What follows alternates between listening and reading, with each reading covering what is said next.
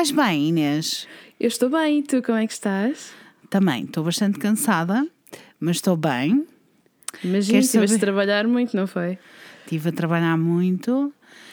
Não sei o que é que é não trabalhar. Hum, não sei. Ah, está tudo bem. está tudo bem. Conta-me tudo sobre ti. Primeiro é dizermos olá, pessoas, boa quinta-feira. Olá! Opa, eu não te tudo. posso contar tudo sobre mim, imagina.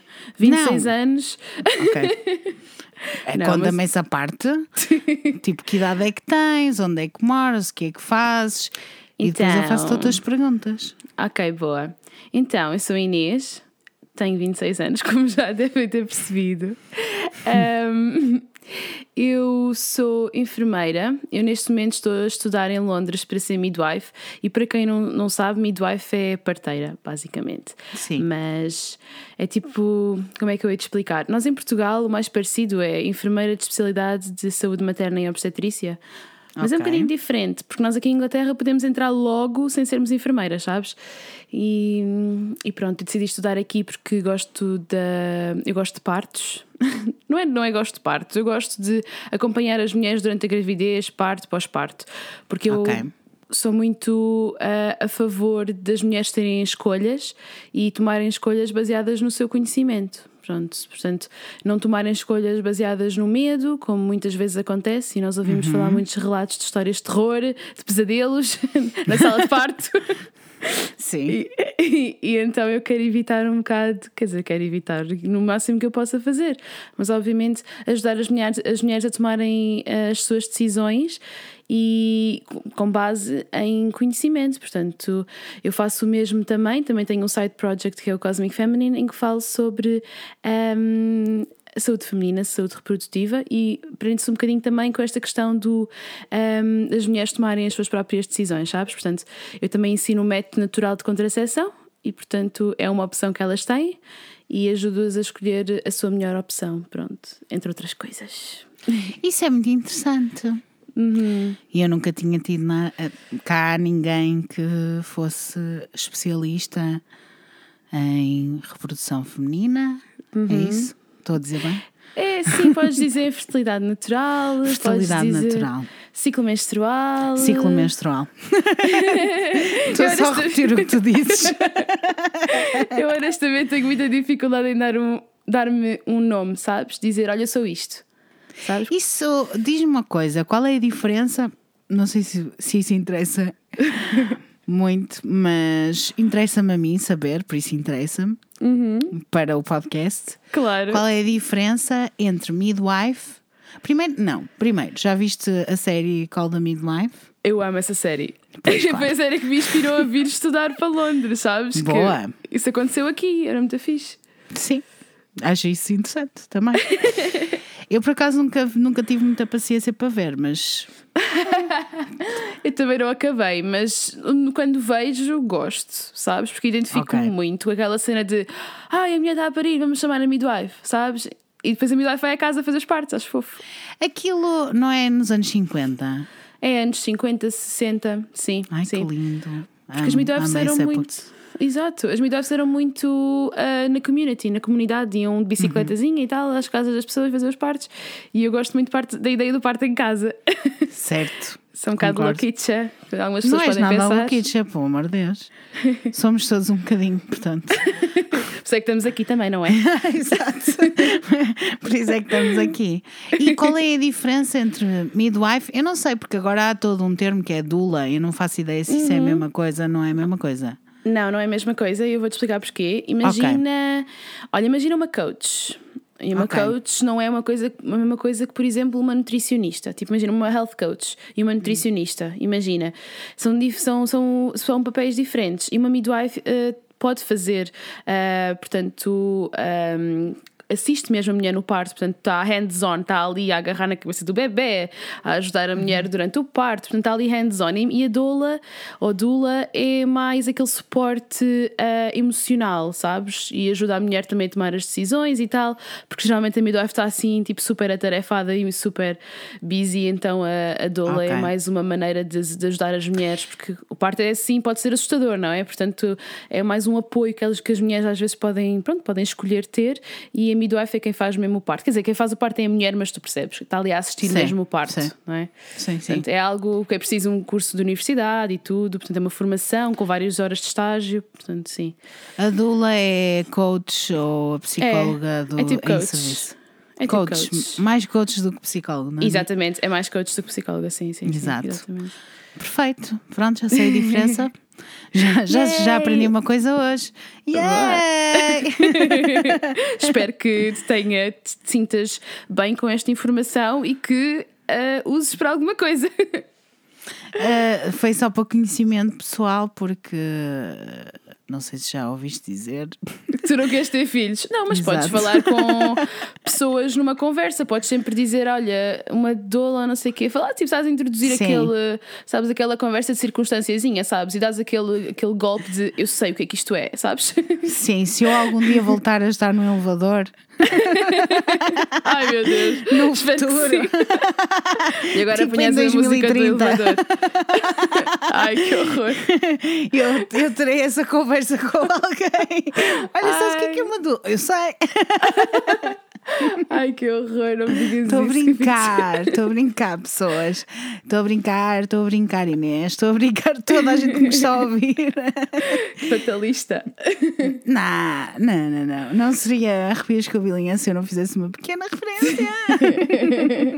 Sim, isto é os maiores arrepios que nós podemos ter neste momento, que são bem Exatamente. reais, não é? Exato. Não vamos falar mais sobre isso. Não. Vamos avançar. e diz-me coisas sobre os arrepios. O que é que te interessa neste podcast? Porquê é que estás aqui? Olha, deixa-me dizer-te que. Primeiro, não já... estás aqui, estamos à distância. estamos, estamos a gravar à distância. Uh, a Inês está em Londres e eu estou no Porto. Exatamente. Vejam só, teletrabalho, uau. e acontece que eu tinha o um microfone, portanto dá Exatamente, jeito. exatamente. E acontece também és Patreon, por isso tiveste isso, prioridade. Esse, esse, privilégio. Tenho que linda. Muito, estou muito contente, faço aqui a publicidade por fazer parte do Patreon. É uma comunidade muito fofa e é. eu sinto-me muito privilegiada. Oh, é mesmo, mas eu, eu, nem, eu, nem, eu nem vou fingir. Eu não sou uma pessoa, eu não sou uma pessoa muito boa para receber elogios, mas eu acho que isto não é um elogio para mim, é um elogio para uh, toda a comunidade. Por isso, um beijinho muito especial a todas as pessoas que nos estão a ouvir e que são do Patreon. Um beijinho. Também, não, mas também tens que assumir que o mérito é bastante teu. Ah, não é? Tu é que criaste. Por, sim, começou pelo podcast, mas tipo, estas pessoas todas interessarem-se. Ainda no outro dia, uma das minhas patronas, odeio, odeio isto, Patronas. Uh, patrocinadoras, vá, sei lá, patroas. Ela gosta, Ai, ela, gosta, ela gosta, ela gosta que eu lhes diga que ela é minha patroa, pronto. Uma das minhas patroas, uma das minhas patroas, a Sofia, beijinhos Sofia, que também já cá esteve a reagir a uma experiência psicológica de Milgram. Ela disse-me. Uh, ela, ela mandou uma mensagem depois de uma videoconferência que nós temos para esta para o nível acima, whatever. Nós uhum. fazemos uma videoconferência por semana e ela depois de uma videoconferência ela disse-me pá, que é um privilégio gigante participar nisto porque estamos todos juntos e estás a criar aqui tipo um grupo de pessoas mesmo fixe que está mesmo é que não é só a cena dos arrepios obviamente que é esse o mote, uhum. mas são pessoas que se interessam por coisas e que são muito amigas umas das outras. Uhum. Criou-se ali rapidamente uma, um sítio onde as pessoas conversam sobre assuntos que lhes interessam, obviamente, mas que também é muito support system, sabes? Uhum. É um safe, um safe space. É safe, safe, safe, safe. safe, safe. Sim, sim, sim. É um safe space. É, é mesmo, é mesmo. Um safe. Exato.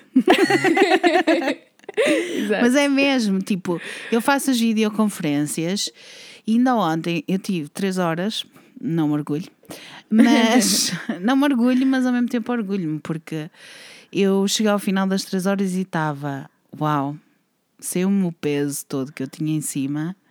É quase uma sessão de terapia, é mesmo bom. É tão É bom. Ainda por cima, nesta altura, não é? Que nós precisamos, de precisamos. estar com pessoas. Exato. Da maneira que for, que- da maneira que nós pudermos, não é? E eu acho Exatamente. que falar ajuda-nos muito. E às vezes estamos tipo a dar loucas em casa. Eu já estou e eu nem sequer estou em isolamento, porque eu trabalho, não é? Exato. trabalhar. Sim. Mas, mas sim. Obrigada, obrigada Inês. Obrigada Claro. por me dizeres obrigada. Mas porquê não te dizem obrigada todos os dias? Deviam dizer. Pá, olha, tenho tido uh, o Uber, tipo, Uber, viagens de Uber Hum. gratuitas todos os dias. Isso não é tão mau. É boa da fixe, yeah, porque o meu namorado, quando não me pode ir levar ou buscar, porque ele é Sim. que anda com o carro, eu posso usar o Uber e pago tipo um- uma libra ou duas libras, porque eles estão a fazer Uau. tipo yeah, viagens hum, limitadas, pronto, mas eu tenho conseguido usufruir delas, pelo menos três vezes já, ah, para o pessoal do NHS, que é o Sistema Nacional de Saúde Inglês, which is great. Que eu não posso, não preciso de ir de autocarros e de metros e coisas que eu fico. Também sou um bocado germofóbica, honestamente, já, era, já não é de agora. Portanto, se eu Então puder ainda evitar. estar pior. Ai, nem me digas. Se eu puder evitar tocar em coisas onde pessoas tocaram, está ótimo. Pois imagino. Eu, te, eu que tornei-me. Eu não era e agora tornei-me. Agora estou Pedro, quando o Pedro sai de casa, porque eu não saio de casa, mas quando o Pedro sai de casa para ir às compras ou assim, ele entra em casa e eu diz que eu já estou a gritar do outro ponta de casa assim: descalça-te, tira a roupa, vai a correr para a casa de mãe, lavar as mãos. Exato, estás a Não ver? toques nós, em nada. nós deixamos sempre os sapatos à porta, já desde sempre, sabes? Então é ah, uma sim, sim. faz bem eu, impressão. eu também. Ele não tem esse hábito. Ah, ok. Mas eu, eu tinha esse hábito desde sempre. Mas Faz-me imensa mas isto impressão. Já à parte, não A é? mim Estamos aqui a também. Não, qual é? Pff, caguei. Isto é o meu podcast, eu faço o que eu quiser. Ah, mas, eu, mas é isso, é tipo, terem um bocado de consciência. Não sei, eu, eu não era germofóbica, nem sou, mas agora estou um bocado tipo. Calma, eu não sei quanto tempo é que isso dura nas, na roupa e não sei o quê, portanto, nem quero saber, nem quero saber. Nem que- yeah, eu E a informação Yeah. a mais não quero, não quero saber.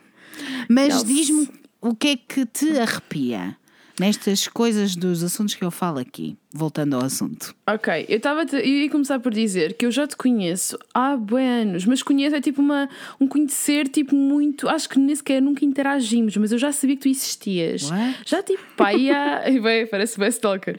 Mas tipo, na altura dos blogs, sabes? Eu só tinha blogs e tal, também Ah, tinha sim. blogs e provavelmente sabia quem tu eras e pá, e depois. Eu sabia também que era o Fred e a Inês e não sei, mas não sei como, sabes? Tipo, é daquelas coisas que eu sabia, mas nunca interagi, mas sabia quem era. E quando eu ouvi, conheci o podcast deles e depois eu, sab- eu ouvia sempre os teus episódios, quer dizer, eu ouvia todos, mas ainda ouço, mas os teus Sim. episódios, epá, eu amava, tipo, sempre gostei tanto. E eu assim, oh meu Deus, eu gosto tanto disto, porque eu tenho assim uma queda por, este, por estes temas, porque é inexplicável, paranormal, já desde pequenina, e principalmente bruxas, porque eu, eu cresci a pensar que era uma bruxinha, ainda acho. Que bom. Sim, e eu, a sério, o sonho mais ah, que eu ainda me lembro de pequenina era literalmente havia um coven que me ia buscar. Eu não sei se já te contei. Um coven Não. que me ia buscar e eu fiquei tão apaixonada por esse sonho que não disse a ninguém porque diziam que se contasse os sonhos eles realizavam-se. E eu, como queria tanto, tipo, literalmente, tipo um coven de bruxinhas que me iam Sim. buscar para fazer parte do coven. Tipo, eu era miudinha, estás a ver? eu já brincava com incensos e óleos essenciais, tipo aí com 10 anos. E a minha mãe mandou-me assim um, uma foto de uma. Eu fazia tipo supostamente a brincar, tipo em 2005, em 2005 tinha 13 anos, fazia tipo consultas de tarot. What? Mas era tipo.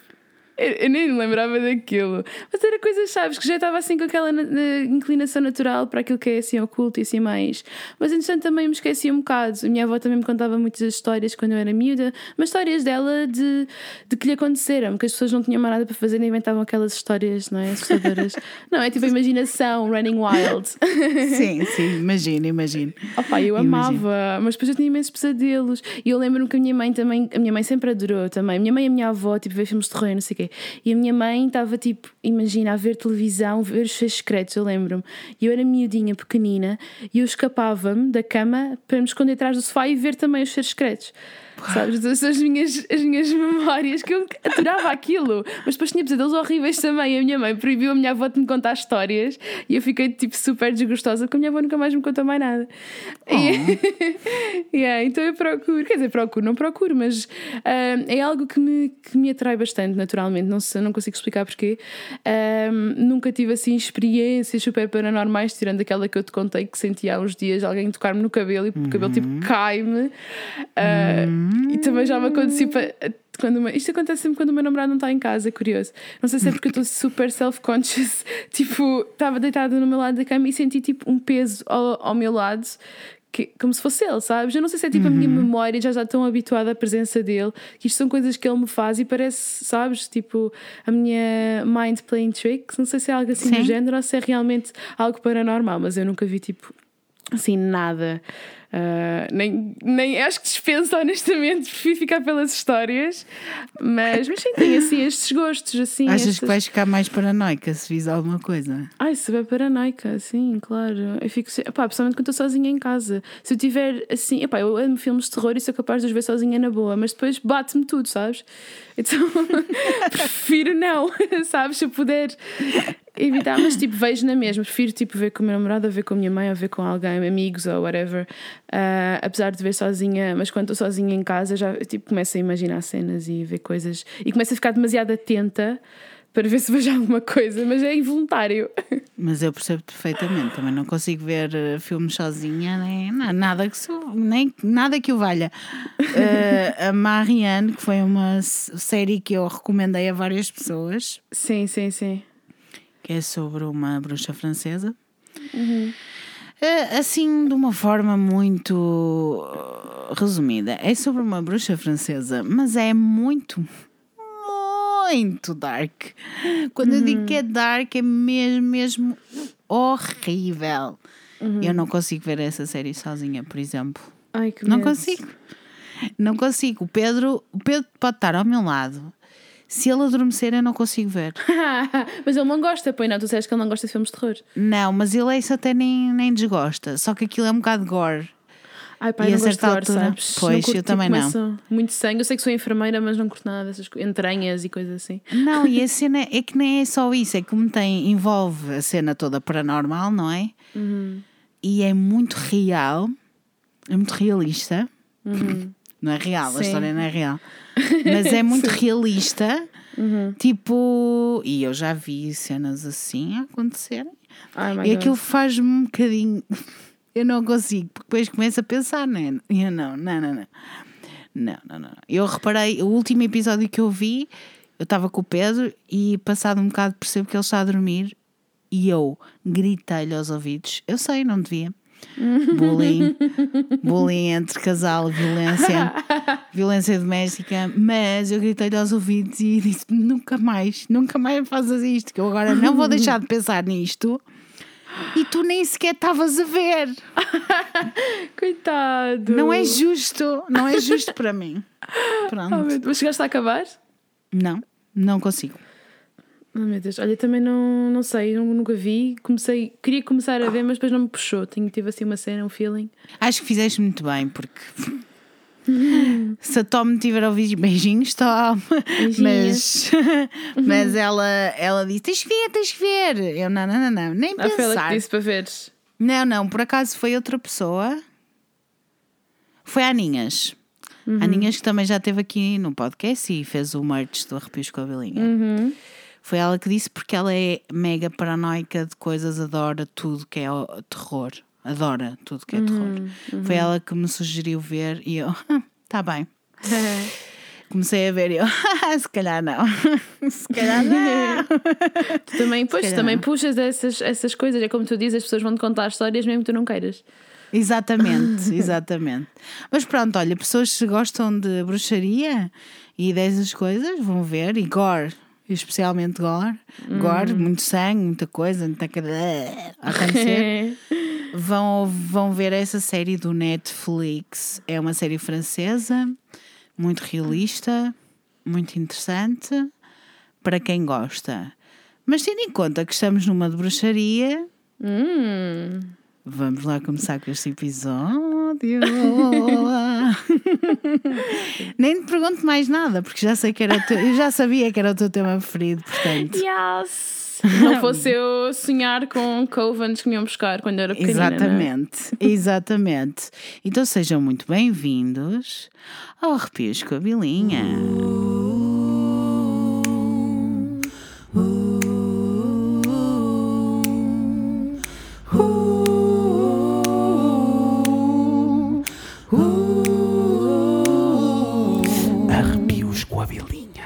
Pronto, eu vou-te contar uma história que eu espero que tu não conheças, mas que é um dos casos paranormais mais polémicos e duvidosos da história do mundo. Yes! Estamos cá, nós estamos. Yes! fala, fala sobre possessão dem- demoníaca e é um objeto de histórias, óperas, livros, filmes, mas ninguém sabe dizer se foi real ou algo imaginado, ficcional. Por isso, pessoas que estão lá em casa, Inês também, que está a Também em reagir. casa. Em casa, também, estamos todos em casa. Portanto, pessoas que estão a ouvir este episódio, se vos interessa este tipo de temas, já sabem o que é que têm que fazer. Apagam a luz, fecham a porta, pegam numa mantinha, num chazinho, num copo de vinho ou o que deixar mais confortável e vêm connosco nesta história bem arrepiante. Tão Sim? bom. Bora. Bora lá. Então a história começa no início do século XVII, mais concretamente na pequena cidade de Lodin, na França. Conheces? Não, nunca fui à França, por acaso. Mas não conheces nada de Lodin? Ah, eu acho que não. Ai, que bom! Ai, mas, mas pá, não sei, continua, mas até agora não. Até, so far so good. Não, não, é que se não sabes o nome, não sabes a história. Então se calhar não Ou sei seja, a história. Ou seja, ainda bem! tu que é uma escolheste bem. surpresa! Yes! Well done. Bora, então vamos lá. Naquela altura, a população estava imersa entre as guerras entre católicos e protestantes. Um conflito que durou até 1598, quando Henry IV da França, o Henri IV, sou ótima a falar francês, também conhecido como The Good King Henry ou Henry the Great, assinou o Decreto de Nantes, que reconhecia a liberdade de consciência e o direito dos protestantes franceses a praticar as suas crenças nas cidades onde eram a maioria. No entanto, nem todos estavam de acordo com este decreto. Em em- no ano de 1600, há um exemplo claro desta contradição. A população estava dividida. Maioritariamente eram protestantes, mas havia uma minoria católica que fazia muito barulho. Neste contexto, chega à cidade um sacerdote muito diferente dos demais em 1617. Um homem chamado Urbain Grandier, que, por um lado, era o pároco perfeito e, por outro, um perigo para a Igreja Católica. Uh, polémica. Polémica, estamos cá! Igreja- Polémica na igreja! Estamos cá, isto parece que agora é um tema, não é? A semana passada foi maçonaria, esta semana é polémica na Igreja Católica, mas já vão perceber que é muito, muito para além disso.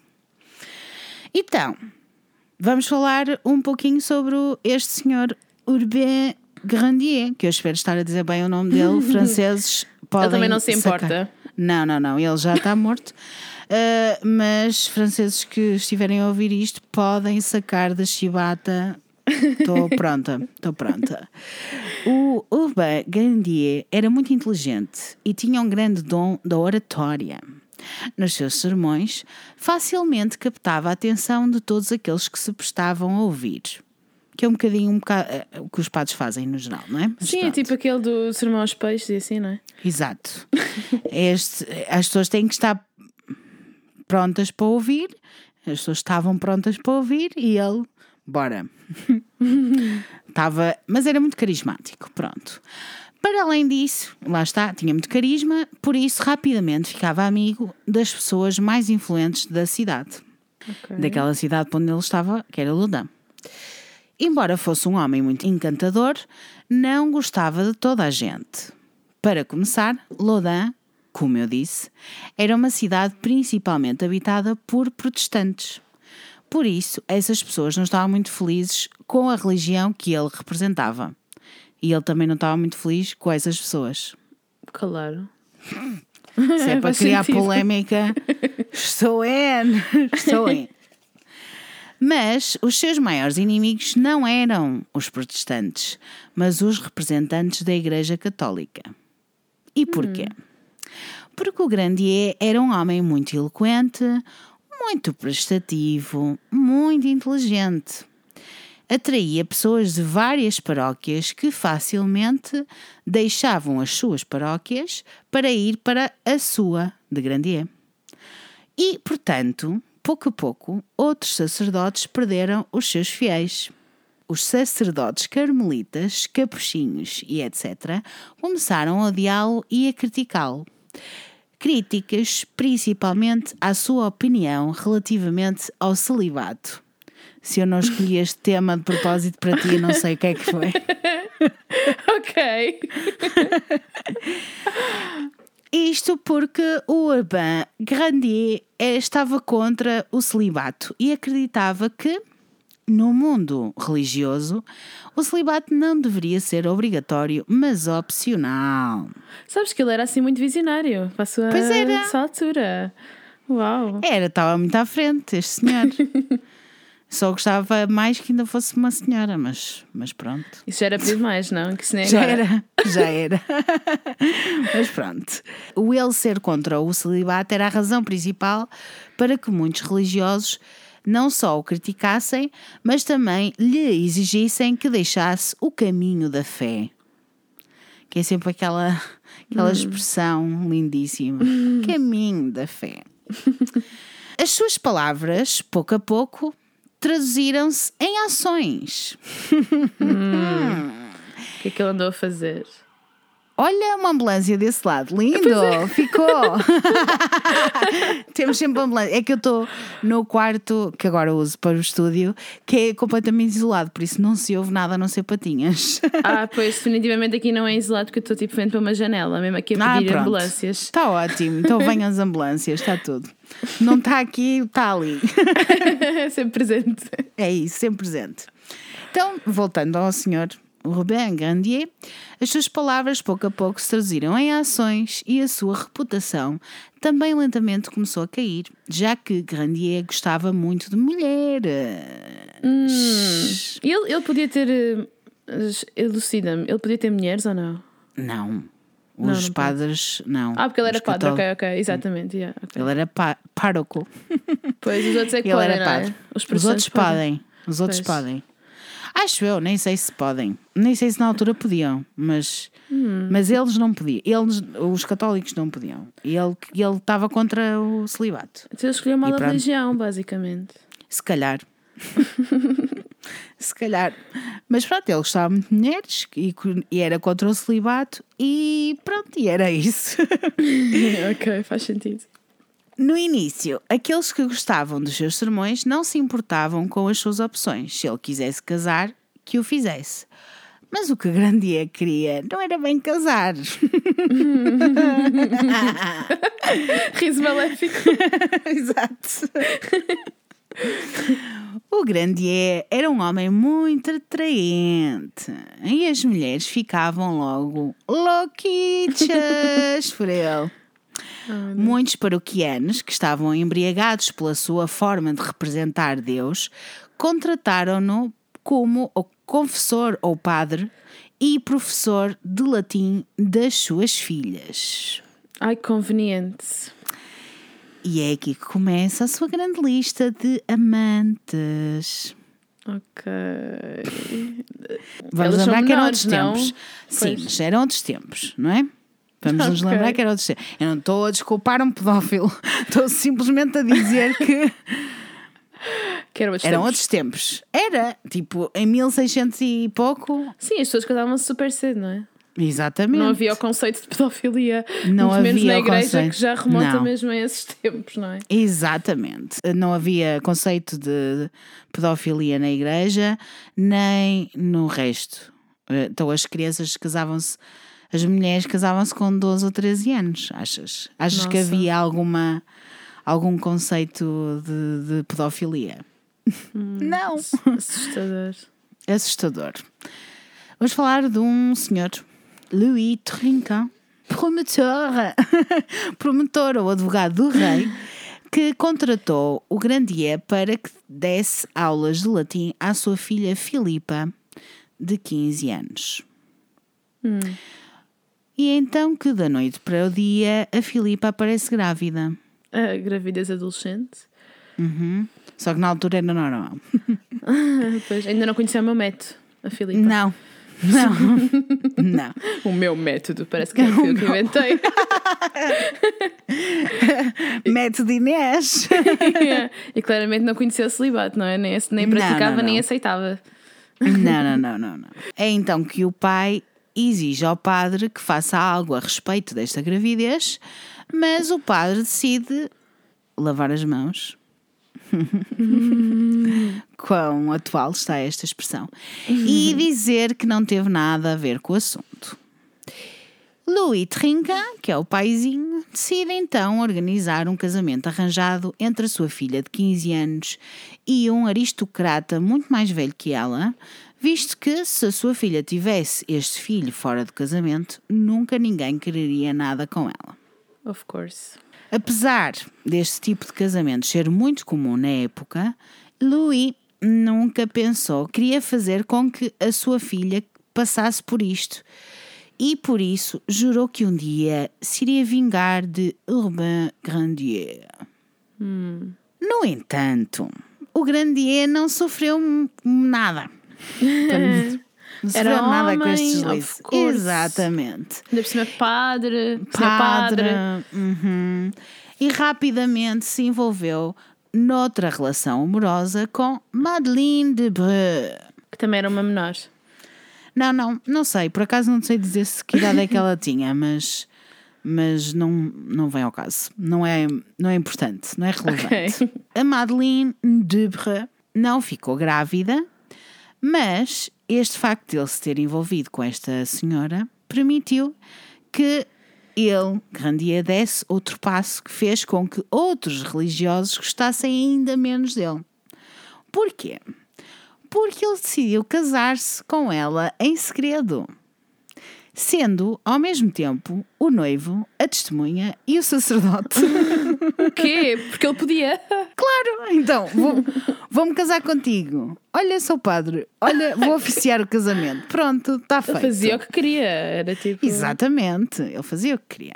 Depois disto, ainda publicou um tratado contra o celibato, que foi completamente a gota d'água, como podem imaginar. Em 1630 foi preso e acusado formalmente de conduta imoral.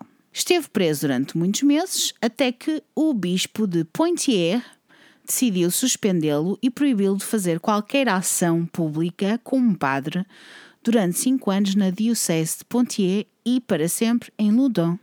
Só que, claro, assim que ele saiu da prisão, o Grandier decidiu voltar a exercer e foi ter com um grande amigo seu, o arcebispo de Bordeaux, ou. Bordeaux. Se é, para, se é para falar tudo em francês, a gente fala tudo em francês. E pediu-lhe para, por favor, revocar a sua sentença. E como grande parte das testemunhas voltou atrás com a sua palavra, em poucos dias o Grandier voltou a dar a missa. Portanto, nada aconteceu. Yeah. Ele casou-se, ele fez filhos. Ele fez Aliás, o que queria. fez o que queria e nada aconteceu a este senhor. Vamos um bocadinho atrás no tempo, porque não é sobre só o Grandier que quero-te falar. Ok. Quero-te falar sobre a Igreja Católica naqueles tempos, naquele sítio. Em 1626, a Igreja Católica sente necessidade de reforçar a sua presença em Loudun E então decidem fundar um convento de freiras ursulinas. Whatever that means. Exatamente, não faço ideia. Também não sei. Pensava que só havia um tipo de freiras. É, é uma linhagem. Pronto. sei lá. Não sei, eu não percebo nada da Igreja Católica, mas sei que eram ursulinas. E foram então um total de 17 raparigas, todas muito jovens, para Loudun. A maioria não estava lá, no entanto, por vocação, mas sim por obrigação, porque naqueles tempos os nobres ou casavam as suas filhas muito novas ou as colocavam em conventos. E este foi o destino destas freiras. Coitadinhas. Sim. Uma delas chamava-se Jeanne de Belsier, que na infância tinha tido um acidente que lhe deformou a coluna e deixou-a muito franzina, muito pequenina, enquanto adulta. Dizem que este acontecimento, este acidente, influenciou muito o seu caráter e a sua personalidade, tornando-a numa pessoa muito volátil, muito instável. Em 1622, indo um pouquinho a fundo na história da Jeanne, Jeanne, Jeanne, não sei como se diz, a Jeanne entrou no convento das Ursulinas de Poitiers e mudou o seu nome para Jeanne des Anges, que é Joana dos Anjos. ok, vamos chamar-lhe de Joana dos Anjos, caso- para não haver dúvidas. Pode. Pronto, Joana se tu aceitares, É eu um nome muito aceito. angelical. Não achas? Eu Muito. acho que sim. Então pronto, vai ser Joana a partir de agora. Joana dos Anjos. A Joana dos Anjos foi para, para o convento das Ursulinas, então, de Poitiers, onde ficou durante quatro anos, os quais descreveu da seguinte forma, e vou citar, porque ela escreveu um memoire, isso podemos dizer em francês. Passei três anos numa grande devassidão, por isso não me dediquei nada a Deus. Não havia um tempo que achasse mais longo do que aquele que a regra nos obrigava a passar em oração. Portanto, a Joana dos Anjos. Ah, fecha, fecha. Isto é um sim. poema. Não, mas Parece podia. bom. Rimou ou não rimou? Devassidão. O que é que ela teve a fazer? O que é que ela teve a fazer eh, em devassidão? Ah, teve louca! Teve louca! Com o padre. Não, não, porque ela nesta, nesta altura ainda não, não tinha conhecido o padre, não estava Ah. em Loudon. Ah, nesta ok, altura ainda estava em Poitiers. não, ela era louquita e os padres decidiram que ela ia para um convento. Resumindo um pouco a história da Joana dos Anjos. E então ela chegou ao convento e estava contra o convento. E odiava rezar, e odiava tudo, e odiava a vida toda, e odiava estar ali. Bué revoltada, bué, bué hum, adolescente sem causa e pronto. Mas na, na época errada, coitadinha. Na época errada, claramente. Voltemos a 1626, em que a Igreja Católica ordenou a fundação de um convento em Lo- Loudun. Já não sei escrever. E a Joana dos Anjos estava nesse grupo de freiras que foi para o convento. E é aqui que o seu comportamento muda radicalmente. Torna-se uma mulher muito ambiciosa e faz tudo o que está ao seu alcance para se destacar das outras freiras.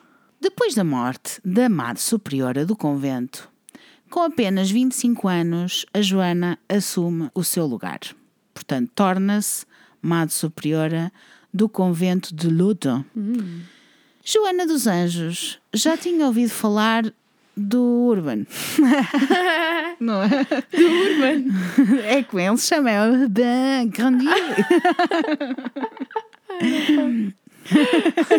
Do Urban. foi, foi, celebrar a sua devassidão para o Urban. Foi, foi, foi, foi para o Urbano, para o grande, para o grande Urbano. Ai, eu não posso. Então, a Joana dos Anjos já tinha ouvido falar do Urbain Grandier, da sua eloquência, mas também da sua beleza e do seu dom com as mulheres. Olha, a gente pode prever o que é que acontece, né? Porque ela se era devassa. ela estava pronta, ela estava pronta. então chamou para lhe fazer uma proposta que ele, na cabeça dela, não podia recusar. A de ser diretor espiritual e padre do seu convento. Parece uma boa proposta. Ainda tem outros, outras, outras, outros bene- benefícios, não é? Para... Pois, pois.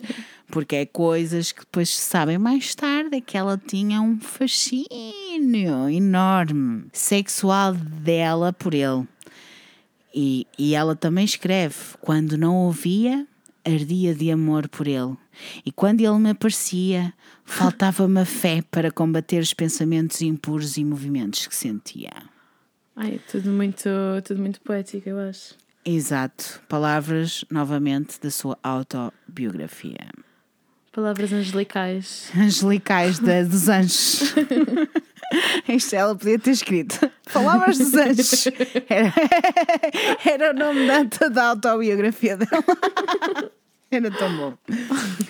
Mas pronto, então ela chamou para ele ir para lá ser diretor espiritual e padre do seu convento e ele disse. Não! Não. E ele disse não. Ele gritou-lhe não. Sem dar qualquer tipo de explicação. Disse que não, não, não queria, não estava interessado. Existem algumas fontes que dizem que a Joana, a Joana, cismou com ele. E quando ele lhe pediu que a relação fosse mais além, se este, vocês me estão a entender, ou seja, que tivesse outro tipo de envolvimento, que não fosse diretor, ele não queria ser diretor de nada, mas queria se envolver com ela. Ah, Ela recusou e, para se vingar dele, fez a mesma proposta, aquela de ser diretor espiritual e padre no seu convento, a Jean Mignon, que não só era um homem da confiança do cardeal Richelieu, como também inimigo de Grandier. Quem era o cardinal Richelieu? Para quem viu o D'Artacão, pois exatamente, eu estava a reconhecer esse nome, o D'Artacão. o D'Artacão ou qualquer história francesa de- dessa época, as pessoas sabem quem é o cardinal Richelieu, era um, um bispo e primeiro-ministro nesta altura. Era não só eclesiástico, como também político. E também era, para além disso tudo, inimigo de Grandier. E aqui com... Exato. E aqui começam os eventos inexplicáveis. E que eventos são esses? Perguntas tu? Que eventos são esses? No outono de 1632, as freiras confessam a Jean Mignon que têm tido todo tipo de eventos inexplicáveis. Tudo começa com as feiras negras que passeiam pelos corredores a altas horas da noite. Mas não só. O evento segue-se com ruídos incompreensíveis, correntes que se arrastam pelo chão, sussurros e ventos frios que passavam ao lado delas. E acaba com aparições completas de pessoas, fantasminhas brincalhões. Isso faz lembrar a história da freira da Nan. Sabes? Sei, mas não, mas não, mas não, Não é foi inspirado. Não, não, é outra coisa. Pelos É vistos, os coisa. conventos estão mesmo, estão mesmo todo- todos assombrados. Oh, amiga, mas é normal, eles andam lá a mexer com coisas do oculto. Seja, acreditemos ou não que é verdadeiro, eles andam lá a mexer com as coisas. Olha, isso eu não sabia. Ainda há mais outra coisa, que é a cena do sacrifício.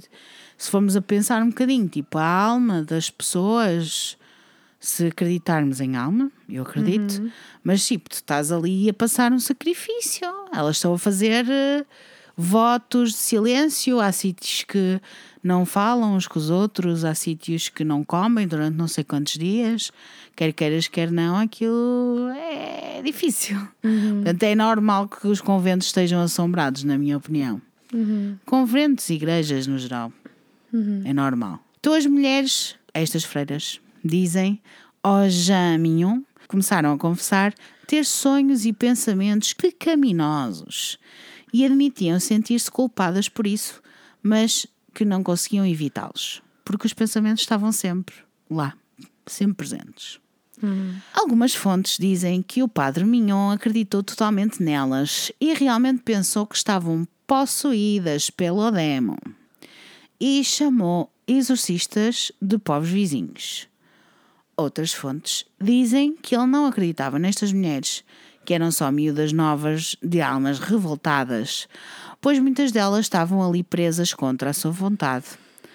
E estavam a ter delírios e necessidades fisiológicas que ninguém lhes havia contado ou explicado. Como qualquer outra mulher na idade que TPM? elas tinham. Se calhar. Sim, porque as freiras não deixam de ter o período, certo? Claro, há- Menstruação. por mais, por mais celibatas que elas sejam e mais. Não deixa, de, não deixa de existir, isso é uma coisa normal, necessidade fisiológica. não é? Yeah, não podem fugir a isso. Exorcistas que chegam ao convento convencem-se logo que estas freiras estavam possuídas e começam logo com os rituais de exorcismo, claro. Mal começam com o exorcismo, as coisas pioram. Ah, foram mexer em coisas que não deviam? Sim, como em todos os casos de exorcismo. Of course. Então as freiras começam a retorcer-se perante os religiosos, gritam com todas as suas forças e começam a pôr-se em posturas sugestivas, sexuais, e a falar línguas, speaking tongues, aqueles. tipo aquela que tu, aquele episódio que tu gravaste que ela estava a falar. Annalise, sim. Ai, eu caguei-me Ela toda fez com exercício. Pois é. Estava sozinha Não. em casa quando ouvi aquilo. Eu, porquê? Porquê que eu estou a fazer isto na minha vida?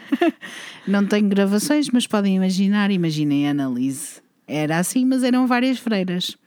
O que se torna também muito, Muito creepy. muito Todas a creepy. fazer um coro, um coro da igreja. mas é, mas é pessoa. Ai, que horror! E depois cada uma com a, sua, com a sua harmonia, uma assim. e outra. Gostei, gostei.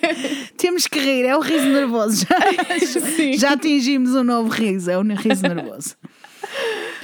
A Igreja Católica, porém, manteve isto, o facto de elas porem assim todas, uh, como um segredo muito restrito, já que não queria que se soubesse que o mal, com E maiúsculo, estava dentro da própria Igreja.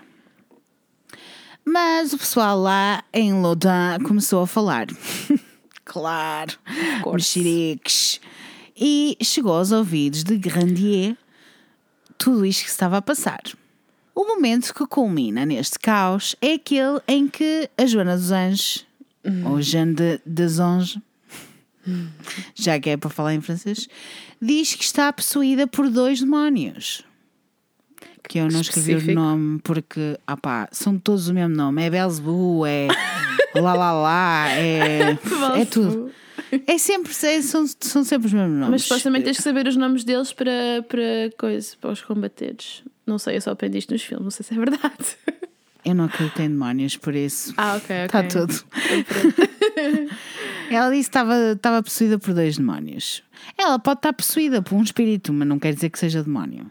É isso que eu quero Eu dizer. acho que é isso, que as pessoas dizem chamam demónios, mas na verdade são só energias e assim coisas.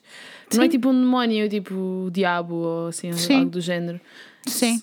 Pois Sim. acho que sim, nunca pensei nisso, mas também concordo. Acho que não faz Hum. muito sentido. Não faz sentido nenhum porque tu não tens capacidade no teu corpo, nem no teu espírito para receberes esse tipo de energia. Por isso eu não acredito. Acho que sim, há energias más, acho que sim, há energias boas, há energias intermédias, há energias que andam para trás e para a frente. É normal. Isto no outro dia também tivemos a discutir um bocado sobre isso, sobre eu dizer que era fantasmas ou, ou outra coisa qualquer. Eu não acredito em demónios, it's my opinion, mas porque também nunca vi nenhum. Eu acho Já que isso é muito. maus. Isso está muito ligado à religião, que eles acreditam na, na questão de, é? Do- do- da polaridade, das diferenças do bem e do mal Exatamente. representadas daquelas maneiras e lá está, e chamam-lhes os nomes que eles, que eles acreditam, não é? Sim, para eles é mais fácil chamar demónios. Para mim não, porque não existe. Mas está tudo. Aceitamos. Eu estou a contar a história conforme comprei a história. yeah. Portanto, o momento que culmina neste caos é então aquele que a Jeanne des Anges que diz que está possuída por dois demónios. Disse também que as freiras tinham muitos mais demónios no meio das freiras e que todos os demónios tinham sido chamados por Grandier, que um dia tinha atirado um ramo de rosas vermelhas pelo muro do convento. Dia esse em que todas elas ficaram automaticamente possuídas pelo demónio. São outros tempos, está bem? Se fosse agora, ninguém acreditava nesta história. Yeah. No entanto, porém, contudo, não obstante, tenho que dizer isto todas as vezes, a todos os episódios.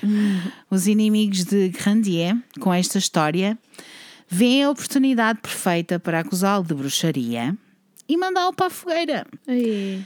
Mas o Grandier foi mais astuto e mais rápido e foi diretamente pedir ajuda ao arcebispo de Bordeaux, Bordeaux que encerrou o caso e ordenou que os exor- exorcismos parassem no dia 21 de março de 1633, Ai, que 1900. imagina. específico. Ai, imagina. Ai, sou muito específica, amiga, fui estudar tudo. Uau. No dia da primavera, não é? Exatamente. Para entendermos o que se passou a seguir, no entanto, devemos recuar ao dia 29 de junho de 1629, quando o rei Luís XIII, em conjunto com o cardinal Richelieu, assina o Édito de Alais, que confirma a liberdade dos protestantes novamente, como aquele primeiro que eu disse, mas exige a fortificação ou isolamento por muros, é isto que significa, em cidades onde os protestantes são a maioria. Ok. Achaste piada? Vão Hum. isolar tudo que é protestantes. Acho isto ótimo. Acho isto Sim. que está tá, tá muito bom. Isto Gostava tá, de tá saber o que, é que, isso, que, que é que isso fez, o que é que isso resultou. Posso dizer, vou dizer já. O que é que resultou? Pelo menos em London. Como dito anteriormente, a estava populada principalmente por protestantes. Então, no final do, de 1631, o rei envia para Loudun o juiz Jean Martin, barão de Laubordemont, para supervisionar a demolição das fortificações. Porque em 29 ele disse, pode, anda, fortifica, e depois em 31 disse, ah não, vai, vai lá demolir. E Só porque sim. Exatamente. A população opôs-se totalmente, como já era suposto, então que eles estavam, já estavam habituados àquilo. Primeiro acharam bem, depois acharam mal, depois acharam bem outra vez. Estava tudo muito confuso e o Grandier mostrou-se completamente contra aquilo que o rei pretendia fazer. Separar os protestantes. Ele queria que estivessem todos juntos, na verdade. É tudo em comunidade, tudo contente. Exato. Ele queria andar de saltar de pocinha em pocinha, seja protestante ou católico. Ele tinha que ter mais, mais opções. Exato, ele queria era fiéis para a sua causa. Fiéis. If you know what I mean. Exato. Fiéis à sua causa. E a sua causa. À sua causa. O barão de Lobordemont não entendeu como um religioso católico se tinha posto do lado dos protestantes. Calma aí, então, mas porquê é que estás do lado dos protestantes? e pôs-se a investigar sobre ele e descobriu que ele estava envolvido numa suposta processão demoníaca. A mesma possessão cuja vítima era uma parente sua, que era quem? Isto parece uma novela. A Joana dos Anjos. Pois é. Então o que é que ele faz? Quando voltou a Paris, informou o cardeal Richelieu de tudo isto. Claramente, porque ele estava à espera de que ele tivesse uma opção. Ou que fizesse alguma coisa. Que fez. Muito indignado, decide reabrir o caso das demoníacas de Lodin, entre aspas. As demoníacas, é- era assim que se chamava? Era. As demoníacas. Era, era. Era as freiras que estavam possuídas em Loudun. Era verdade, é mesmo esse, é esse o tema. É, é, é esse o tema. Em 1632, então, acontecem dois eventos que também são muito importantes no desenvolvimento desta história que te estou a contar. O primeiro é que, no princípio do ano, aconteceu uma epidemia. na cidade, que acabou com a vida de um quarto da população.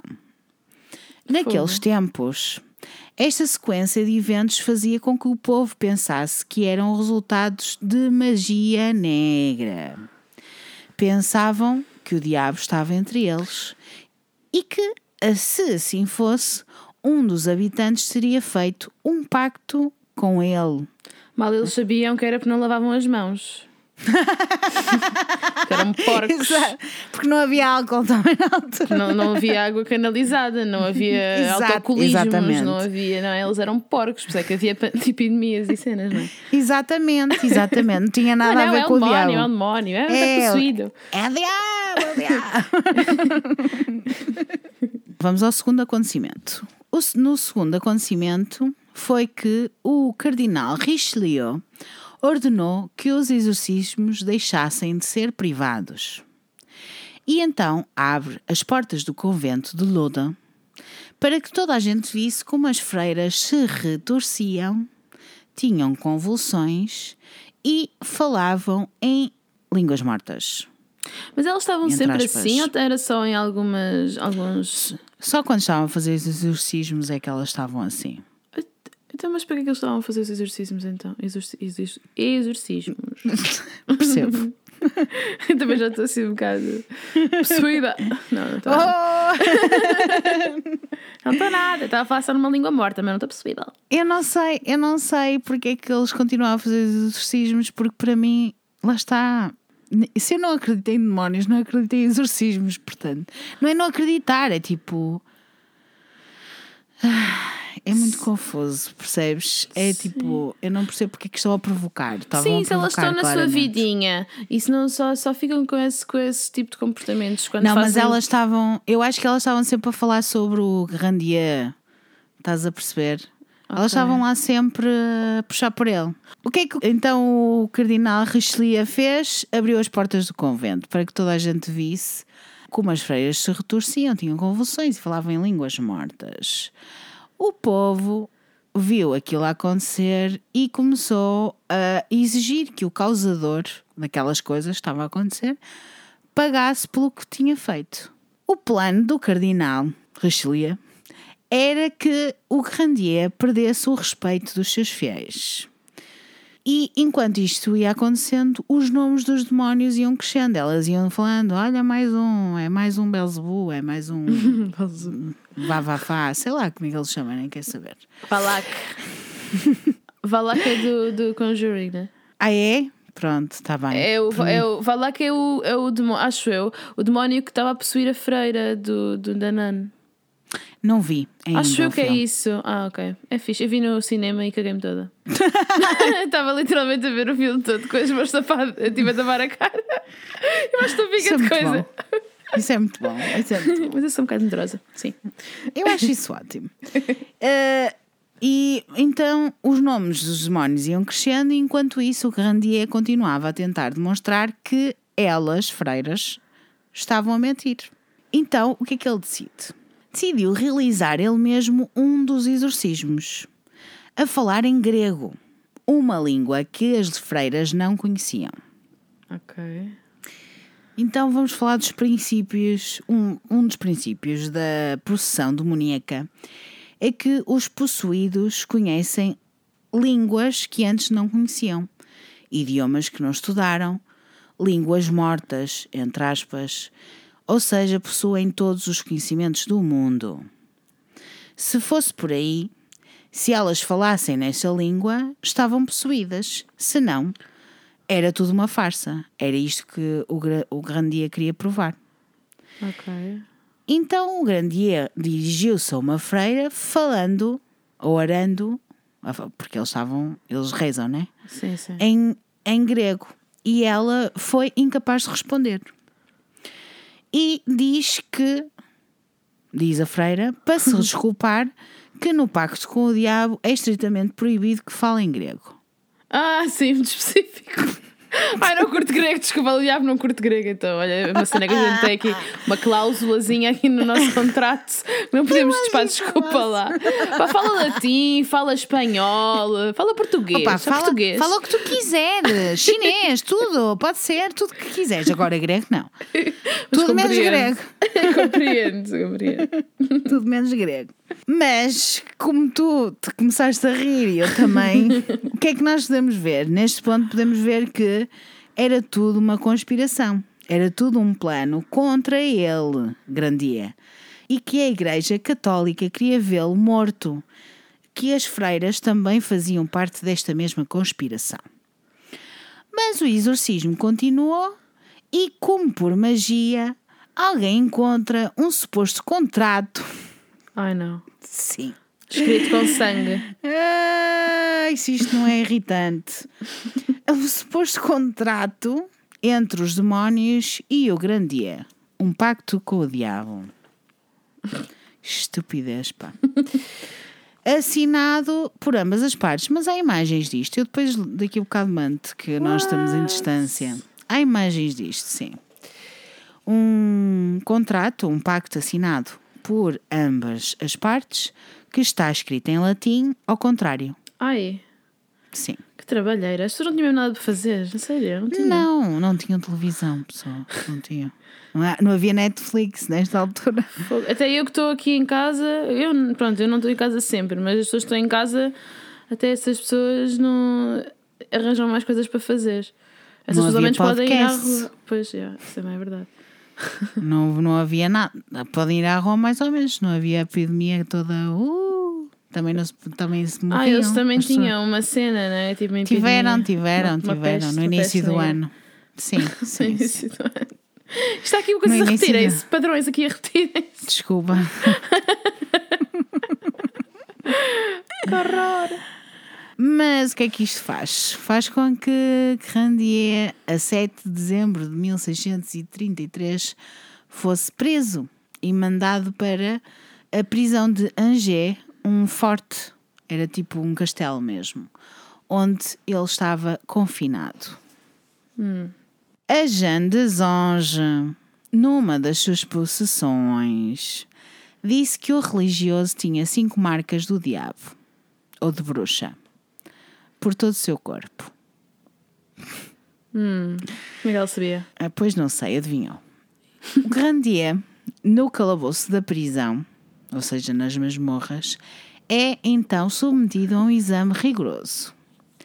E o homem encarregado de fazer esse mesmo exame era um cirurgião chamado Manoury, um inimigo de Grandier. Imagina um cirurgião a ver se ele tem marcas de bruxa. Tu estás a ver a cena, não é? Ai, isto é grande cena, yeah. Isto é ótimo. As manchas ou marcas do diabo ou bruxa são pontos do corpo onde supostamente a pessoa não sente dor. Segundo aquelas pessoas que acreditam que estas manchas existem e que isso é uma cena. Normalmente são marcas de nascimento que, quando são perfuradas, não chegam à pessoa que as tem, não, não atingem a pessoa que as tem. Isto é completamente Estúpido. hipotético Ah. e não existe. Isto não existe. No entanto, estamos a falar de uma coisa que as pessoas que na altura acreditavam, está bem? Podemos imaginar o que o Grandier sofreu. Foi submetido, portanto, a coisas terríveis. Sem querer entrar em muitos detalhes, mas entrando, despiram-no, taparam-lhe os olhos, tiraram-lhe todos os pelos. Na altura não havia depilação, amigos. Portanto, imagina como é que lhe tiraram os pelos. Imagina a pinça cada pelo. Exatamente. Ou não, o pior. Então pode ter sido uma, uma gilete. Assim não dói. Já havia, já havia em 1600 e As tal. pessoas faziam a barba ou não? Não, Não, tinham sei. tipo barbas até aos pés. Tinham boi barba. Tinham. Tinham. Hum, não estou a Pois. ver uma pessoa dessa altura. Pois, mas tinham. Mas os reis, os reis não tinham barba. Ou tinham? Ai, tinham, tinham. Tinham, Tinham, tinham, tinham barba, até era cortada, mas isso era com as facas. Ah, mas era pois. tipo, mas era tipo a ponta da barba e as pontas dos cabelos, e às vezes os cabelos nunca, nunca eram cortados na vida. A ponta não espigada. aquelas, não havias os, os reis com aquelas cabelos super compridos, que nunca tomavam bem, nem, nem nada do Imagina o género. ninho de ratos. É pá, nem quer falar sobre Uma isso. vida, Isso, é, isso uma sim de mete cabelos. Isso sim mete nojo, pelo amor de Deus. Mas pronto, então, despiram, taparam os olhos, tiraram todos os pelos e depois giravam uma ponta de um objeto, uma ponta de um objeto Pontiagudo. redonda. Primeiro era redondo, depois era pontiagudo. Cheguei, chegaram a ver ferros e ferros quentes e essas coisas todas que vocês possam Foi tortura, imaginar. basicamente. Foi tortura, foi tortura. Primeiro começaram vários sítios, não é? Mas depois, quando chegaram tipo às nádegas e às partes íntimas e às costas, o homem deixou-se queixar. E como ele se deixa de queixar, eles acham que, pronto, é claro. É claro para a Igreja Católica que este homem tinha feito um pacto com o diabo. Como ele não se queixava, como ele não sentia, percebes? Já estava anestesiado. É isso, porque existe um ponto de do- de dor, que tu atinges que ficas meio zen. Yeah. Eu acho que ele atingiu esse ponto, deixou de se queixar e eles. Ah, então tá. Então ele é. Ele, teve um, ele fez um pacto com o diabo. O que é que eles decidiram fazer? Decidiram submetê-lo a mais tortura para o obrigar a confessar. Ele negou-se sempre a admitir, seja o que for. Dizia que era tudo uma conspiração contra ele e que nunca tinha feito um pacto com o diabo. É aqui que há um twist. As freiras, vendo que ele estava a sofrer, tiraram as acusações, retiraram as acusações. Disseram que era tudo mentira, que nunca venderam as suas almas, nem fizeram um pacto com o diabo. Só que ninguém acreditou nelas, né? Ah, e depois, porque ele tinha tantos inimigos, que eles, ah, é, ai, tá, tá bom, pronto, então vamos, Tá. vamos usar esta, esta desculpa que é tão fundamentada para, Exatamente. para odiarmos Mas- mais ainda. E mais que isso, diziam que as palavras que saíam das bocas de- das freiras não eram delas, mas do diabo. E as torturas a Grandier continuaram. Grandier fez tudo o que podia para ter um julgamento civil, apelando diretamente ao Parlamento de Paris, mas o barão de Laubardemont, aquele que era primo da Joana dos Anjos, tinha um plano inverso e ergueu uma comissão cabeceada por ele mesmo para dirigir o caso. Este foi o momento pelo qual todos os que eram inimigos do Grandier estavam à espera. E a 18 de agosto de 1634, Grandier é declarado culpado e condenado a morrer queimado numa fogueira publicamente. Coitado, mais valeu ter morrido logo. Exatamente. Ai, coitadinho. Mas também era um bocado promíscuo, não é? Portanto, sendo Era, padre. era. Era mais. Eu não sei se era totalmente coitadinho, mas um bocadinho coitadinho. Olha, Temos também um não bocadinho acho, pena dele. Eu acho que a promiscuidade não é crime, mas cá na Igreja Católica eles pod- podem, podem alegar que ele era promíscuo, era. Como é que era? Como é que eles dizem? Eu é mais por ele ter violado a criancinha, mas pronto. Mas a Pois. gente já vai lá, ainda não estamos no fim. Ok, ok, ok. O Randier continuou a negar tudo e a dizer que era inocente. Porque se ele tivesse confessado, talvez o tivessem morto logo e pronto, estava feito, não é? Pois é, morrer na mesma. Mas ele, mas ele continuou a negar tudo, a dizer que era inocente, que era uma conspiração. Que, ah, ah. que acontece nesse mesmo dia, 18 de agosto de 1934, teve de encarar o seu terrível e doloroso destino. E foi queimado vivo à frente de toda a gente. Com a morte de Grandier, todos pensavam que a possessão das freiras terminaria. Mas esta mesma possessão demorou ou durou mais quatro anos. Ai, que trabalheira. Sim, manter as aparências. É uma trabalheira. Jeanne des Anges passou de uma freira possuída a praticamente uma santa. Porque em 1635, três anos depois de tudo aquilo acontecer e de se ter libertado ou liberto dos demónios, ela assegurou que um demónio, antes de a deixar, escreveu na sua mão esquerda, de uma forma permanente, ou seja, deve ter sido a sangue, digo eu. Ou uma tatu. Foi os nomes de Jesus, Maria, José e Francisco de Sales. Depois disto, ficou muito doente, tão doente que achava que ia morrer. E foi então que viu o José a descer dos céus, que lhe derramou sobre a sua roupa um óleo. Um óleo que lhe salvou a vida. E a partir desse momento, a sua roupa e os seus estigmas, sim, porque ela ficou com as mãos uh, marcadas com os nomes de Jesus, Maria, José e Francisco de Sales, tornaram-se famosos a nível mundial e foi perdoada pelo Cardinal Richelieu e pela Rainha. Ai, gostava de saber qual é esse óleo. Estou a precisar de reparar aqui umas plantas espigadas. Ai, eu também. Agora é que nem podemos cortar o cabelo. Ai, Quer dizer, eu Deus. cortei o cabelo do meu marido, mas eu não deixo que ele se aproxime do meu. I know. É que ele não tem jeito nenhum. Então, pronto, olha, acabou a história. Como é que era? Como é que se dizia antigamente? Vitória, Vitória, acabou a história. Pronto, é isso. Tu és uma ótima contadora de histórias. Obrigada. muito Obrigada. Inês. És muito boa a contar histórias. Estou-te a imaginar opiniões? assim. Sim, estou-te só a imaginar assim com o livro aberto e assim com os óculos na ponta do nariz. A contar as Não histórias. estou, não. Não, porque eu vejo mal é ao longe. Sei. Olha, a, a minha opinião é mesmo que aquilo foi tudo staged, foi tudo Uhum. Fake. Eles estavam a fingir para lixar o outro e Uhum. depois tiveram pena, não é? Porque assim, a igreja é suposto ser tudo muito.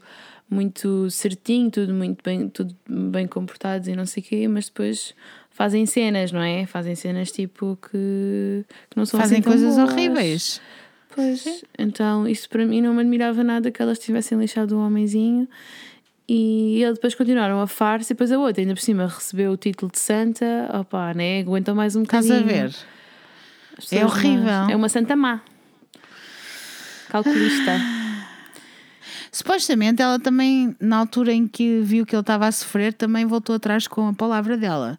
Mas ao mesmo tempo continua a passar a, a posse- ser possuída e cenas. Mas, pois, mas isso se calhar era para mostrar que ele não tinha nada a ver com isso. Pois, o que. Mas não interessa porque ele foi condenado na mesma e foi queimado na fogueira, na mesma. Pois, não sei. Mas elas tivessem acabado com a possessão, com a farsa logo, tinham pensado, associado a. Porque eles só queriam ver um, um lado, percebes? Eles só queriam ver o lado que, ele, Sim, que elas estavam possuídas. Portanto, assim, se elas continuassem a ser possuídas, tipo, se ele estava morto, não é? Tipo, ele já não ia. Sei lá, não sei. Eu não percebo como é que funcionam Não, concordo. Sim, sim, sim, sim, é mesmo isso. É. Não, não, eu também não sei como é que funcionam as possessões, mas. eh, Mas eu já vi eu já de vi. terror para saber. não, eu já vi algumas coisas assim estranhas a acontecer. Estranhas no sentido. Ai. Negativo. tudo. Oh my god. Não, já vi algumas coisas assim estranhas, tipo. ah, já vi o meu pai ter que, entre aspas, quebrar a espinha de alguém. Que, quebrar? Tipo, É, não é, não é partir nada, atenção. partir as costas ao meio. Não, não é, não é, não é, não é, mas tem a ver com a energia. Agora vamos todos na viagem que é o pai da Bilinha. Ai, gosto muito. Eu amei o episódio com o teu pai. Adorei mesmo. Obrigada. Super fixe. Então vamos todos nessa viagem que é o meu pai é pai de santo. Portanto, já vi muitas coisas estranhas a acontecer. Normalmente, quando uma pessoa é, não é por demónios, porque não acredita em demónios e acho que ele também não acredita, mas se acreditar também é um problema dele, eu não acredito. mas quando uma pessoa tem um espírito não tão bom ou negativo, não é demónio, não é demónio nem, nem é. É uma energia menos boa, vá. Quando está possuída, entre aspas, ou quando está incorporada com um espírito que não é tão fixe, há uma coisa que os pais santos, ou espíritas, ou qualquer coisa fazem que é o que quebrar a espinha, que é quase um pontapé nas costas, na verdade. Mas não é, mas não dói à pessoa que está hum, a, so- a sofrer, porque diz que tem a ver com a, a canalização do, da energia. Supostamente a energia eh, entra pela cabeça. Supostamente. Vamos até. eh, eh, mais uma vez, estamos na viagem, ok? À- Na maionese. Supostamente. E vai até aos pés, ou sobe dos pés até a cabeça. E portanto, se tu te quebras ali no meio, percebes? A energia, ela vai embora. Yeah, faz sentido. Percebes? Yeah. É, é mais por aí. É, é essa Mas o- imagem que eu. o quebrar a espinha é um bocado violenta a imagem, de, de- a expressão. Não, mas é- é- tipo, a expressão é quebrar a espinha, mas não é assim tão ah, gráfico como parece que é, porque Yeah. ninguém parte nada a ninguém. Ah, é tipo, ou é uma joelhada nas costas, ou puxar as costas para trás, ou para a frente, a pessoa Ah, dobrar-se para a frente, percebes? percebi, já não há nada, não é assim tão gráfico. Mas tu já Entendes? viste? Eu já vi isso acontecer, sim. Mas viste a pessoa possuída? Sim. E é creepy. É assim, não é tão creepy como estas histórias. Que que também tem um bocado de exagero estas histórias, não é? Obviamente, eu não acredito em nada disto. Mas, nem melhor, mesmo da acredito- outra que estava a falar. Que gente havia as Na, gravações. Anali- na Analise eu acredito. E a cara Na dela, ela ficou completamente desfigurada. Sim, ela ficou completamente desfigurada, mas eu acho que este caso em específico não é real. Eu também acho que não. Pronto, é a minha opinião. Acho que não é real, mas, mas é uma boa história. Atenção, e eu gosto sim. de boas histórias, e acho que é uma maneira interessante de entender um bocadinho da Igreja Católica e como a Igreja Católica funciona com estas cenas de possessão. Eu já vi uma cena estranha, uma, não, várias, mas a acontecer não é tão assustador. É assustador porque tu vês, pronto, para quem vê uma incorporação já é assustador por si só, seja boa ou má. Para quem não está habituado a ver, para quem vê a primeira vez, é assustador. Sim. Porque tu não estás habituado a ver, tipo, e as feições, por exemplo, meu pai recebe, eh, não é? Incorpora, e, e eu sei que não é ele, percebes? Sim. Não, não pela fisionomia, porque ele não muda a, a fisionomia dele, a cara dele não muda, continua igual. É o mesmo corpo, atenção. Portanto, não muda Sim, nada claro. mas muda a postura dele, a postura muda, a, a voz também não muda, mas muda a maneira como fala. Percebes? E, e por isso, para quem é clarividente, como eu, eu não vejo o meu pai, vejo outra pessoa. Mas tu vês a, a cara da pessoa? Sim, eu vejo a cara da pessoa. Ai, que cena. Mas, Mas tu não é achas... assustador de todo. São pessoas normais, não há demónios, não há, não há corninhos, percebes? Sim, mas é? ao mesmo tempo, quer dizer, se calhar estás também com aquele mindset, mas é pá, é muito estranho. É estranho porque é algo que é desconhecido e as pessoas não é algo que a gente esteja habituado. Tu se calhar estás habituada, não é? Pois sim. Mas tu Eh, achas que é tipo um dom que tu tens? Ou é tipo, sei lá, algo que desenvolveste? Ou que. Hum, eu acho que as pessoas podem ter, podem nascer com, ou podem desenvolver. Não acho que tenha ser uma cena inata. Acho que no meu caso é uma cena inata. E tu, tipo, consegues escolher isso acontecer? É porque eu não escolhi. Porque houve uma altura que eu disse eu não queria e pronto, e não adiantou de nada. Não adiantou de nada eu dizer não quero. Porque aconteceu, aconteceu na mesma, percebes? Eu vi na mesma, portanto, só que fingia que não estava a ver. Mas tipo, estavas. É tipo. ahm, como é que se diz aquele, aquele filme que é com o Bru- Bruce Willis? O Pe- ah, não, o meu pai é assim. Que ele o está Pedro tipo. não acredita em nada. Não acredita. Mas ele, ele já te viu a, a ver cenas. É tipo, estás tipo num canto da. Tipo, estás a ver Não, não, não, sala não, e não. cenas, não? Não, não. Acontece quando tem que acontecer para quem me quer contactar. E contacta-te através de outras pessoas ou aparece só tipo aqueles. Aparece, aparece-me só. Oh meu Deus, que medo. Não, porque já, é, já a mim é normal. E também não são pessoas que eu não conheço, atenção. Na generalidade. Imagina estás sozinha em casa, estás sozinha em casa e aparece alguém atrás de ti no sofá. Sim. No Ai. sofá não. Mas tipo, o meu avô já me apareceu na cozinha. Eu estava uma vez a cozinhar. Isto parece uma coisa super estranha. Super Mas sim. Mas sim, ele já, já, já me apareceu na cozinha. Posso contar uma cena off record? Claro.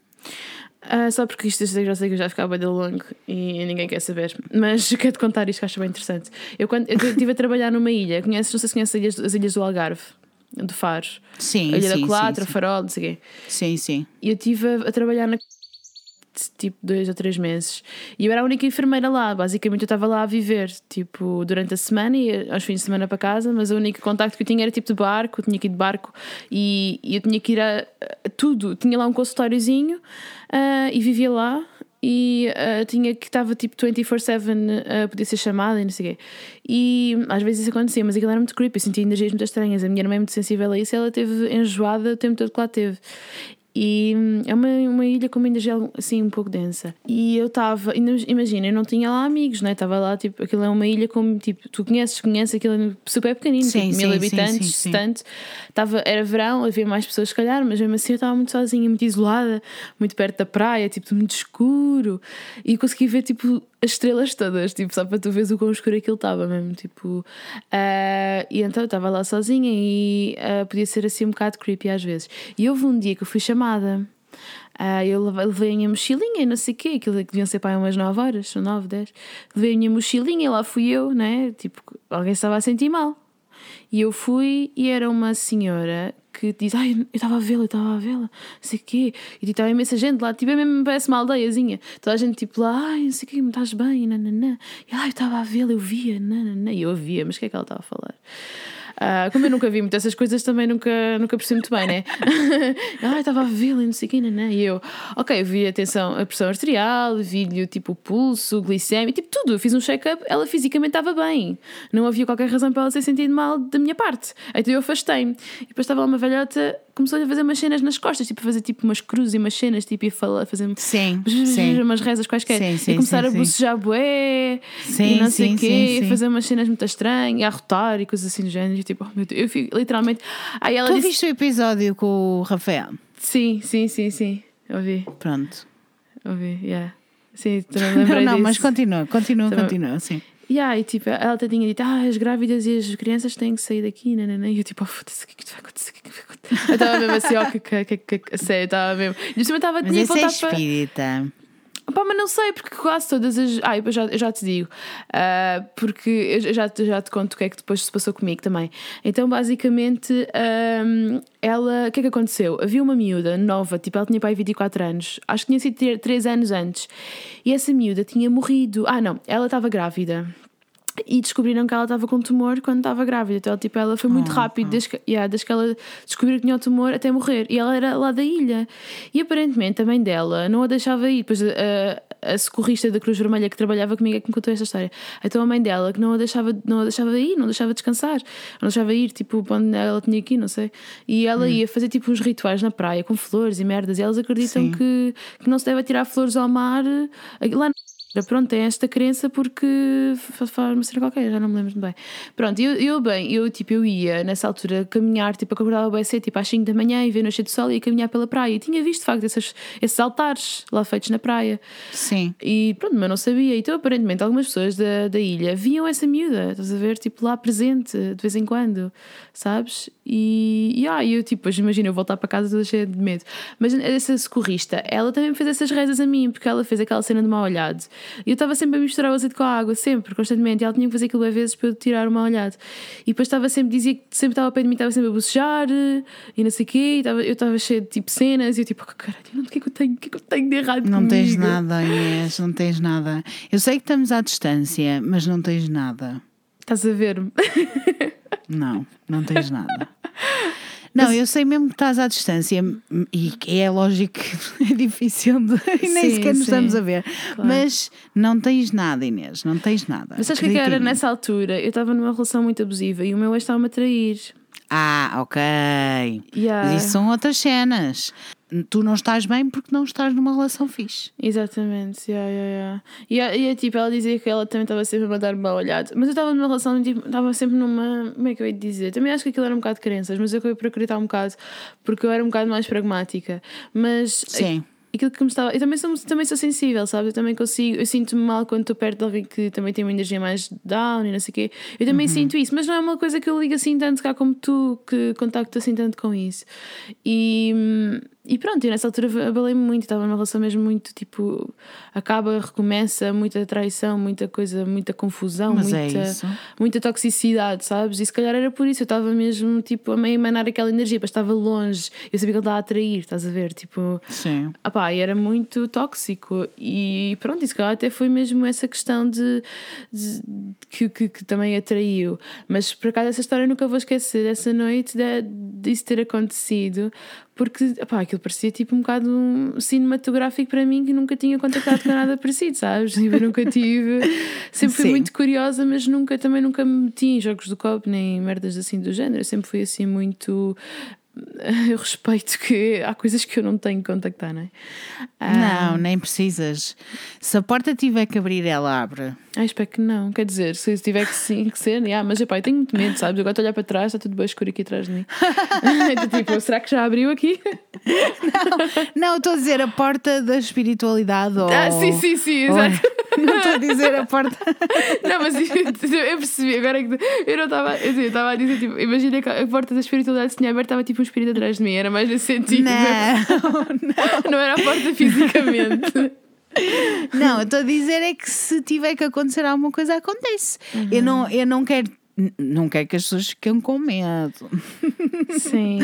Mas se as, se as coisas tiverem que acontecer, acontecem.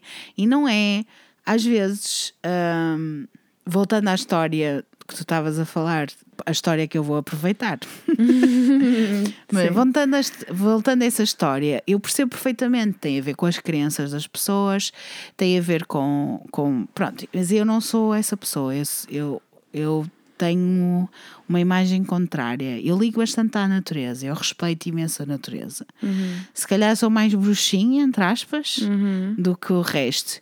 E às vezes o ser-se espiritual, que eu acho que é isso que as pessoas às, às vezes não entendem. É, não é necessário tu estás a incorporar, não é necessário tu veres espíritos, tu não é necessário fazeres ah, nada de estranho para seres uma pessoa espiritual. Tu se calhar chamas-lhe outro nome, tu chamas claramente outro nome, Ah, mas eu também bruxa. sou, sim, também sou, ser, sou, sou, sou um ser, eu sou um ser, sou uma pessoa bastante espiritual e também sou um ser. Eu sou uma pessoa Pois é bastante isso. espiritual, espiritual. Eu, tenho a minha, eu celebro a minha espiritualidade e acredito que cada pessoa tem a sua espiritualidade.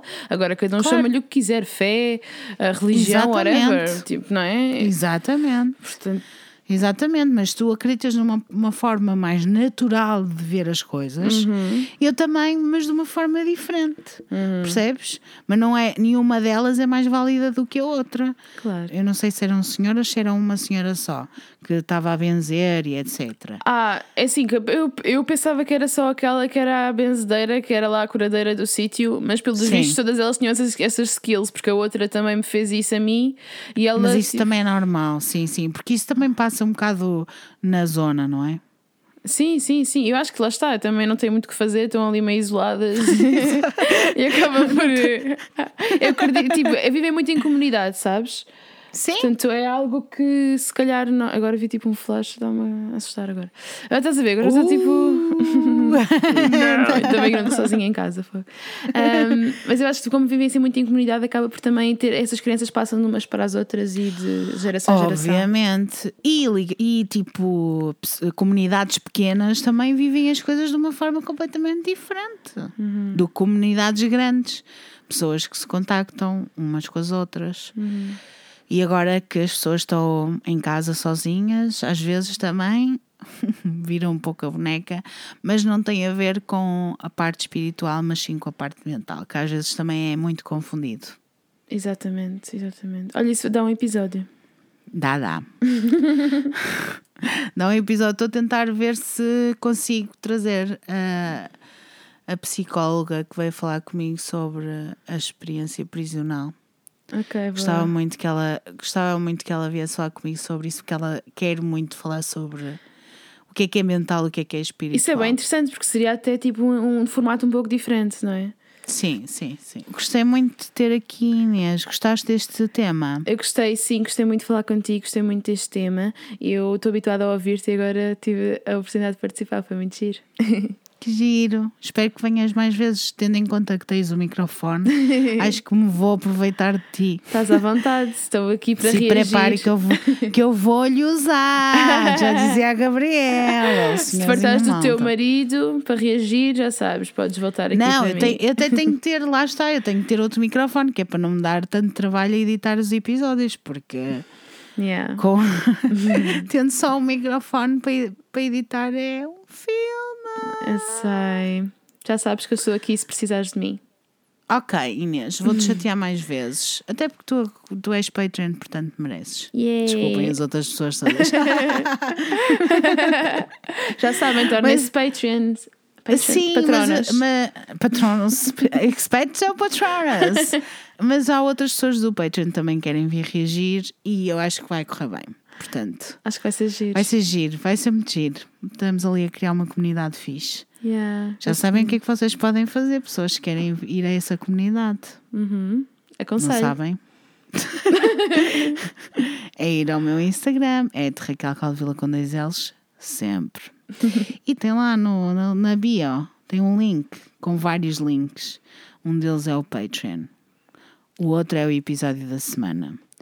E o outro é para me mandar e-mails. Foi aí que eu fui para me inscrever no Patreon e agora pa- parece de uma cena de publicidade. eu sou. Patreon e tu? Vais ser a próxima? Junta-te a nós! na Queres Marinha!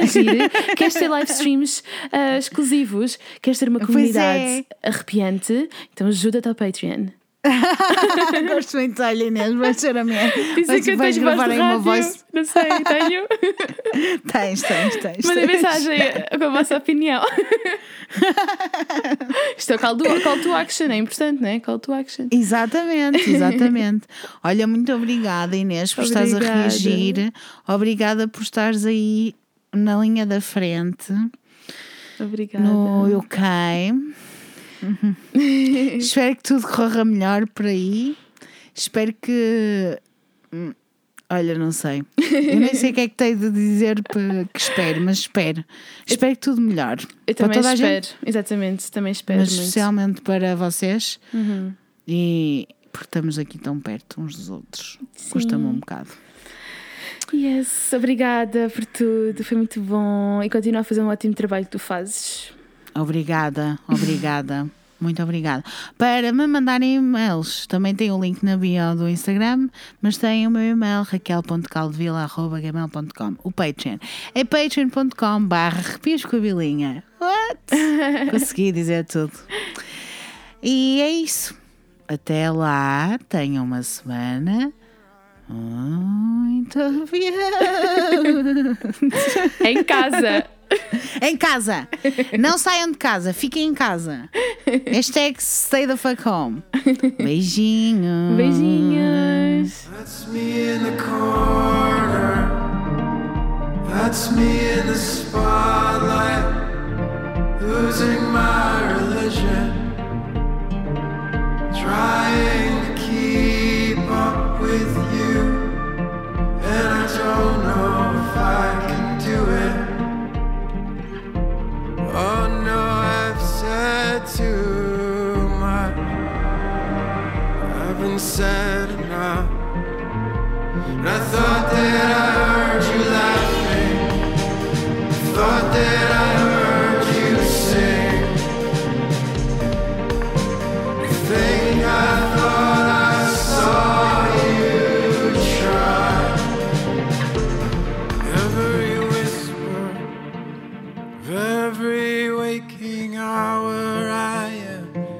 choosing my confession, trying to keep an eye on you, like a hurt, lost, and blind fool. Oh no, I've said too much. I've been said.